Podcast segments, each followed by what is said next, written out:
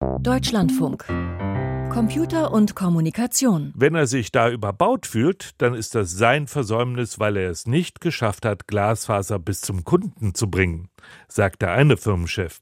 Und der hier angesprochene andere Firmenchef kommentiert sarkastisch, wir sind verwundert und mein Geist bleibt vor Ehrfurcht stehen, was da in Bonn gemacht wird. Klarer Fall. Zwischen der Deutschen Telekom und dem in Köln-Bonn regional aktiven Provider NetCologne herrscht gerade ziemlich dickste Luft. Es geht um etwas, das man Überbauen nennt. Heißt im Klartext, da hat ein Provider Straßen aufgebuddelt, in Wände gebohrt und Glasfaser verlegt, um Haushalte mit schnellem Breitband-Internet zu versorgen. Und dann kommt irgendwann später ein zweiter Provider, buddelt alles noch einmal auf und bohrt ein zweites Mal, verlegt seinen eigenen Glasfaserstrang über oder neben dem vorhandenen. Mein Kollege Michael Gessert hat sich mit diesem Thema Glasfaser überbauen und mit dem obskuren Streit beschäftigt.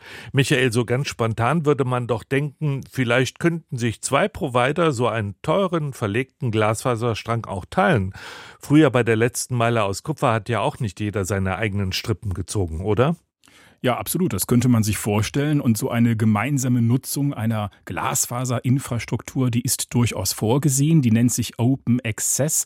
Und dazu muss man wissen, der Breitbandausbau in Deutschland mit Glasfaser, der wird ja auch massiv mit Bundes- und mit Landesmitteln finanziell gefördert. Das Ziel ist ja wirklich Gigabit-Geschwindigkeit für jeden Haushalt im Land. Und das Geld, das soll natürlich primär dafür sorgen, dass auch solche Gegenden und Haushalte schnelles Internet bekommen, die eben abseits liegen, wo sich die teuren teure Erschließung rein privatwirtschaftlich nicht rechnen würde.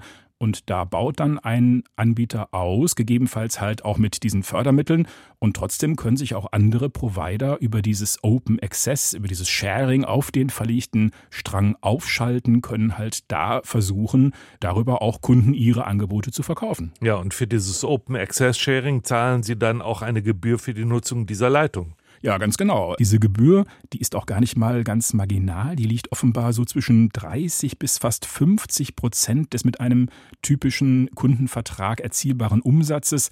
Die mindert also den möglichen Gewinn des zweiten Providers ganz massiv und andererseits ersparte das Sharing-Modell ja auch die ebenfalls massiven Investitionen in eine eigene Glasfaserleitung. Okay, also Open Access ist äh, die schöne, friedliche Kooperationsvariante. Nur scheint die ja zwischen Telekom und Netcologne überhaupt nicht zu klappen.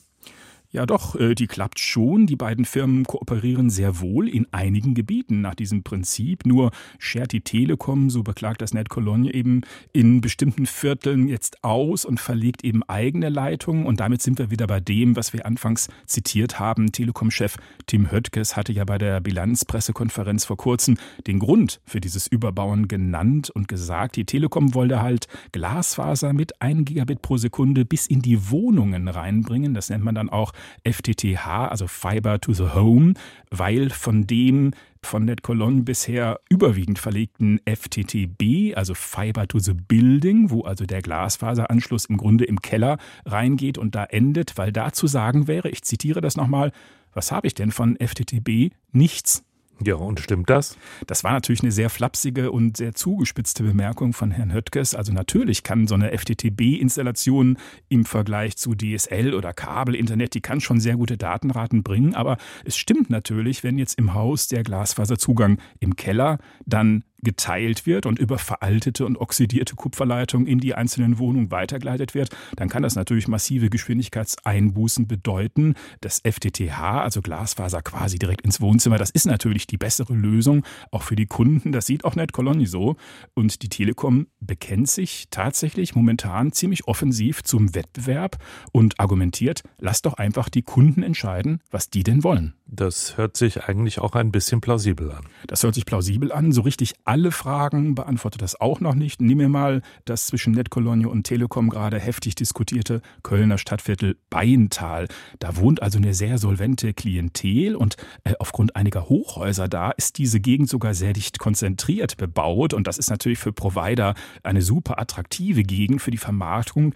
Die Telekom überbaut da gerade. Ob sich das jetzt wirklich rechnet oder ob das eine Machtdemonstration Innovation ist, wie NetCologne behauptet, das ist schwer einzuschätzen. Es gibt natürlich in Köln-Beintal alte und auch potenziell neue Telekom-Kunden. Nur die könnte man ja eventuell auch über diesen Open Access Zugang halten oder gewinnen. Das wäre aber dann natürlich kein FTTH. Interessanterweise gibt es auch in Internetforen so Hinweise, dass sich dieser Open Access Zugang in den internen IT-Strukturen der Telekom, dass der sich da schlecht abbilden lässt. Das könnte also nochmal ein Motiv für die Telekom sein, lieber von vornherein eine eigene Glasfaserleitung da reinzubauen. Und andererseits, wenn also Provider wie NetCologne oder auch Lobbyverbände wie der Bundesverband Glasfaseranschluss jetzt von Ressourcenverschwendung in Deutschland klagen und reden, dann muss ich das eben auch vor dem Hintergrund vor deren wirtschaftlichen Interessen einordnen. Machen wir ein Fazit, ein klares Bild, wer hier in dieser Breitbandschlammschlacht der Good oder der Bad Guy ist. Die Antwort können wir nicht liefern, oder? Nein, ich würde mal sagen, zum einen ist es ja schon erstaunlich und erfreulich, wie weit wir in Deutschland mit diesem geförderten Breitbandausbau doch schon gekommen sind bis jetzt. Und ab April geht es ja los mit dem neuen Förderpaket für 2023 dass es eben bei so einer Kombination von staatlicher Subventionierung und hier privatwirtschaftlichen Interessen partiell und lokal mal zu Schieflagen kommen kann, das ist, glaube ich, relativ klar. Aber letztlich hat es ja die Politik in der Hand, in einem eh regulierten Markt dann auch die Akzente zu setzen oder die Vorgaben zu machen, die politisch erwünscht sind. Telekom und NetCologne streiten sich über den Glasfaserausbau in Köln. Ein echter Kölner würde das mit Paragraph 9 des Kölschen Grundgesetzes schlichten wollen. Was soll der Quatsch? Michael Gessert, vielen Dank.